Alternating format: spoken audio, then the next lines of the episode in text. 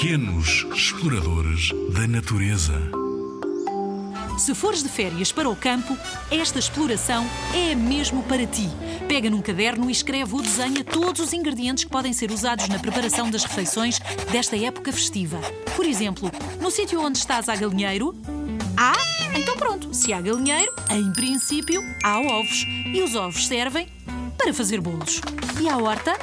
Se há horta, vai à procura de couves, de abóboras, de batatas, de cenouras. Pergunta aos adultos o que é que da horta pode servir para as refeições tradicionais desta época. E há árvores? Que tipo de árvores? Há limoeiros?